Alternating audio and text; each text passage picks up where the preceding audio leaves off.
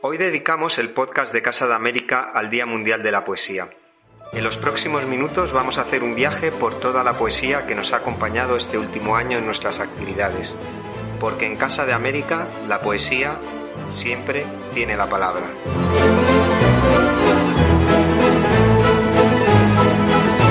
Vamos a comenzar explicando el origen de esta celebración que es muy reciente.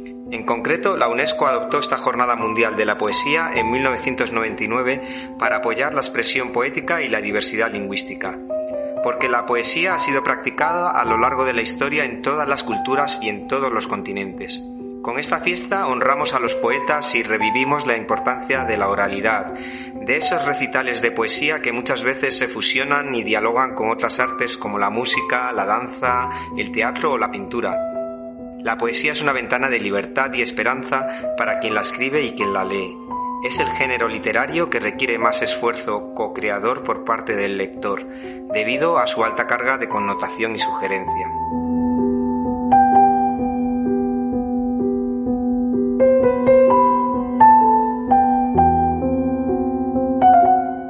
Durante los meses de confinamiento en España quisimos recuperar algunas de las voces de la poesía latinoamericana para acompañarnos en este tiempo a través de tres piezas en las que once poetas compartieron sus versos con nosotros.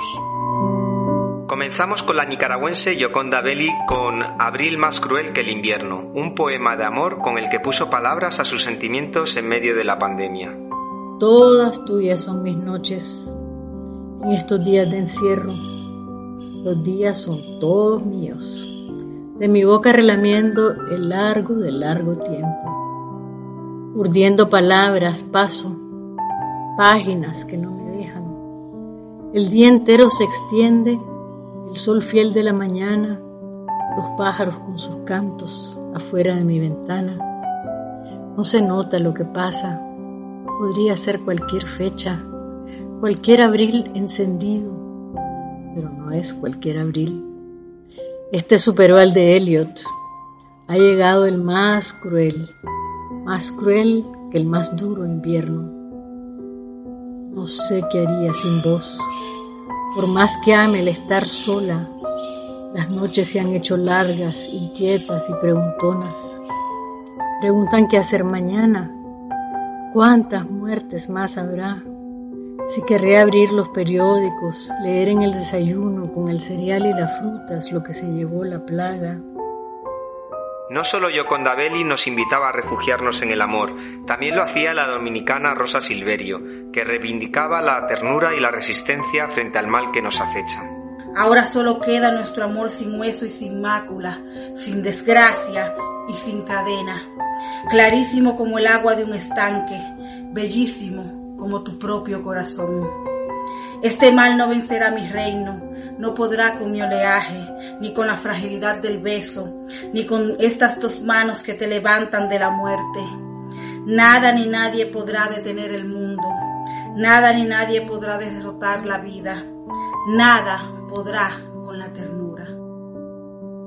Y ante la incertidumbre del futuro, la colombiana Piedad Bonet nos invitaba a abandonarnos en el hoy, en el presente Nunca fue el hoy más hoy. Página en blanco donde debes trazar tus coordenadas. Abandónate al hoy como la nube que se hace y se deshace en un presente que ignora la promesa del mañana. Y ahora que el mundo calla, detenido, oye como crepita en su latido cada minuto que te otorga el tiempo. Este tiempo de confinamiento fue un tiempo de claustrofobia, pero cualquier texto fue rendija para salir a otros mundos, en palabras de la mexicana Cristina Rivera Garza. En una casa tapiada no entran ni moscas, ni luciérnagas, ni libélulas. La claustrofobia empieza en la. Cualquier texto es rendija.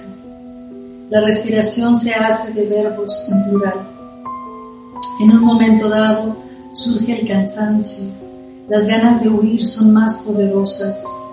Comparar esto con lo otro es una trampa racional. Volver al ruedo. Las palabras fueron también aliento de esperanza en los versos del chileno Oscar Hahn. Pasarán estos días como pasan todos los días malos de la vida. Amainarán los vientos que te arrasan se estancará la sangre de tu herida. El alma errante volverá a su nido. Lo que ayer se perdió será encontrado. El sol será sin mancha concebido y saldrá nuevamente en tu costado. Y dirás frente al mar, ¿cómo he podido, anegado, sin brújula y perdido, llegar a puerto con las velas rotas?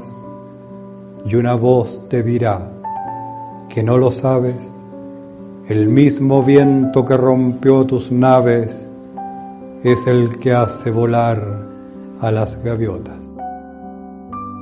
Pero la poesía trascendió la pandemia este año. Juan Manuel Roca nos regaló su propia interpretación de lo que es un poema, una definición muy oportuna en esta celebración. Lo cortejan escribanos y borrachos. Lo recitan las damas blancas que cuentan el número de sílabas en sus frágiles collares de granizo. Lo diseccionan como un cadáver en la academia de la lengua. Lo memorizan los idiotas que lo exhiben como un perro de lujo en las pasarelas y en los grandes salones del verano. Lo rasgan los poetastros envidiosos o le alteran sus fases. Lo guardan en cofres las viudas que se abanican con plumas de ángel. Lo portan los pederastas como si fuera una violeta en el ojal. Y párrocos y sacristanes lo remiten al limbo por el correo certificado de Dios. El verdadero poema sobrevive a tan fúnebre cortejo.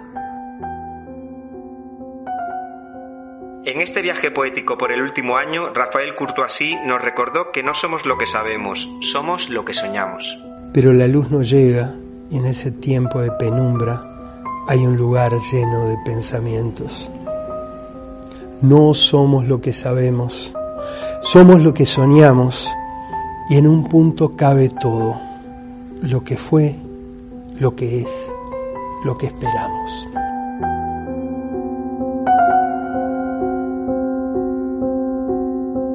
Pasado el confinamiento retomamos algunas actividades presenciales, otras siguieron en digital y otras fueron híbridas, pero la poesía siguió acompañándonos, como en el homenaje al poeta uruguayo Mario Benedetti que celebramos el 14 de septiembre de 2020, cuando hubiera cumplido 100 años.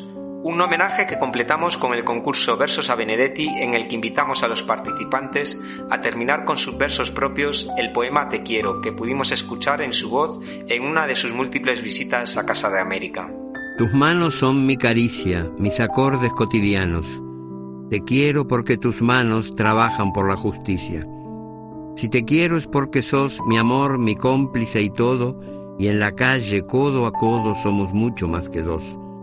El jurado eligió los versos de Juan Herrero Dieguez como la mejor continuación a los ocho primeros versos de este bello poema. En los parques y museos que iluminan la ciudad como un gesto de piedad, dibujas lo que yo veo. Y en el espejo del baño, con el vapor de la ducha, me escribes, sigue la lucha, que el tiempo no te hará daño.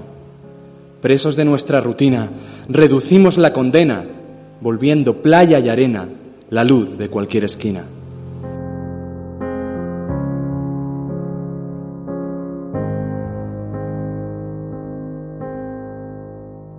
Y vamos a hablar ahora del Premio de Poesía Casa de América que cumple 20 años. En su última edición fue premiada la obra Los Cisnes Negros del autor hondureño Rolando Catán. Hemos recuperado algunos de los versos que han resonado en los salones del Palacio de Linares estos 20 años en las voces de algunos de los poetas que los crearon. A la sombra del castaño duerme Sofía la siesta. Faunos nerviosos tocan los pechos de la doncella silvanos desnudos danzan, un salmo son de vihuelas. Entonces cierro los ojos y suplico al cielo que sea capaz de repetir más tarde en la tela esta efímera felicidad que ahora me acompaña. Los tornados me dan el viento que necesito para tocar mi trompeta. Oh toque delicado que a vida eterna sabe. Sueño esa mujer. Pareciera que a veces también ella me sueña. Me da viento escuchar de tus labios la palabra lejanía. Me da amazonas y lianas y chapoteos la palabra humedad. No hay cicatriz, por brutal que parezca, que no encierre belleza. Una historia puntual se cuenta en ella, algún dolor, pero también su fin. Cuando la lejanía late adentro, es que el adentro ya es afuera.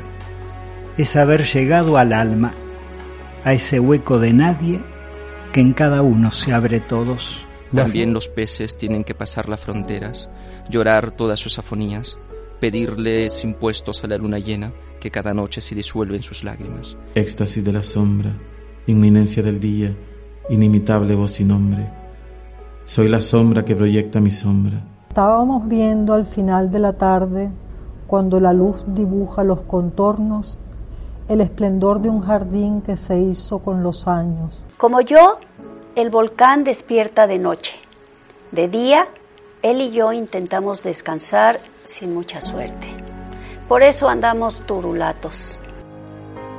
La palabra en verso sigue siendo actual, está viva en las nuevas generaciones y por eso desde Casa de América hemos invitado a tres poetas jóvenes a compartir algunos de sus versos. Terminamos este homenaje a la palabra recitada con sus voces. Ellos son Teresa Mateo, Guillermo Galván y Luna Miguel. El amor es la repisa de una ventana repleta de bebederos, un manifiesto en forma de poema. Es la niña que no sabe pronunciar la R. Te leo en el final de cada libro que empiezo con la añoranza de las borracheras sin resaca, con la soledad de la ballena que canta una frecuencia inusual. Beso el tallo con la devoción de quien no ha perdido la fe y recuerdo las fotos de la infancia que mi madre guarda en una caja de zapatos. No me fío más de quien siempre sonríe que de quien nunca lo hace. He aprendido que construirnos juntar trozos, que las primeras gotas de la tormenta no son menos culpables. Sin embargo, desconozco la edad a la que aprendí a leer las miradas ni por qué nadie me dijo te vas a caer mientras acariciaba los bordes de tu lengua de gato. Vislumbro en el espejo los errores geométricos de un mapa porque no puedo dejar de ser cada una de las mujeres que me han transitado, puntuales como las horas en punto, que desconocen si es seguido o final. El tiempo es relativo y cruel, y yo soy una ciudad pequeña. He descolgado los cuadros del pasillo, valorado cada posición, invertido sus vértices. He superpuesto los estados de ánimo sobre la pared hasta lograr un pantón infinito. El viejo sofá ya no sienta, las ventanas no airean, en mitad del salón hay una mesa que no entiende de hidratos ni de proteínas. He abierto el buzón cientos de veces y allí solo había postales firmadas por mí mismo. He roto la cerradura y ahora soy una jornada permanente de puertas abiertas. Mi hogar no cabe en estas cuatro paredes. Mi hogar se agranda y se achica con las dietas de la luna. Mi hogar son coordenadas, besos al aire y vagones de noria. Mi hogar se viene conmigo, se alarga y se encoge y no empieza tan cerca ni acaba tan lejos de tus circunvalaciones. Porque mi hogar se parece demasiado a todo aquello de lo que huía. Porque mi hogar se parece demasiado a mí. Porque mi hogar se parece demasiado a ti. Un poeta feo me dijo que no escribiera gladiolo en un poema. El poeta feo no quería gladiolos. El poeta feo repudiaba la palabra gladiolo cuando en realidad es una palabra muy hermosa.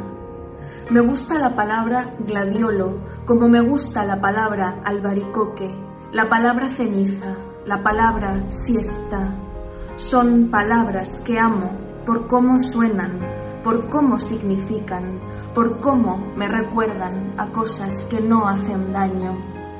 No me hace daño recordar la flor. No me hace daño recordar el jugo del albaricoque en mi barbilla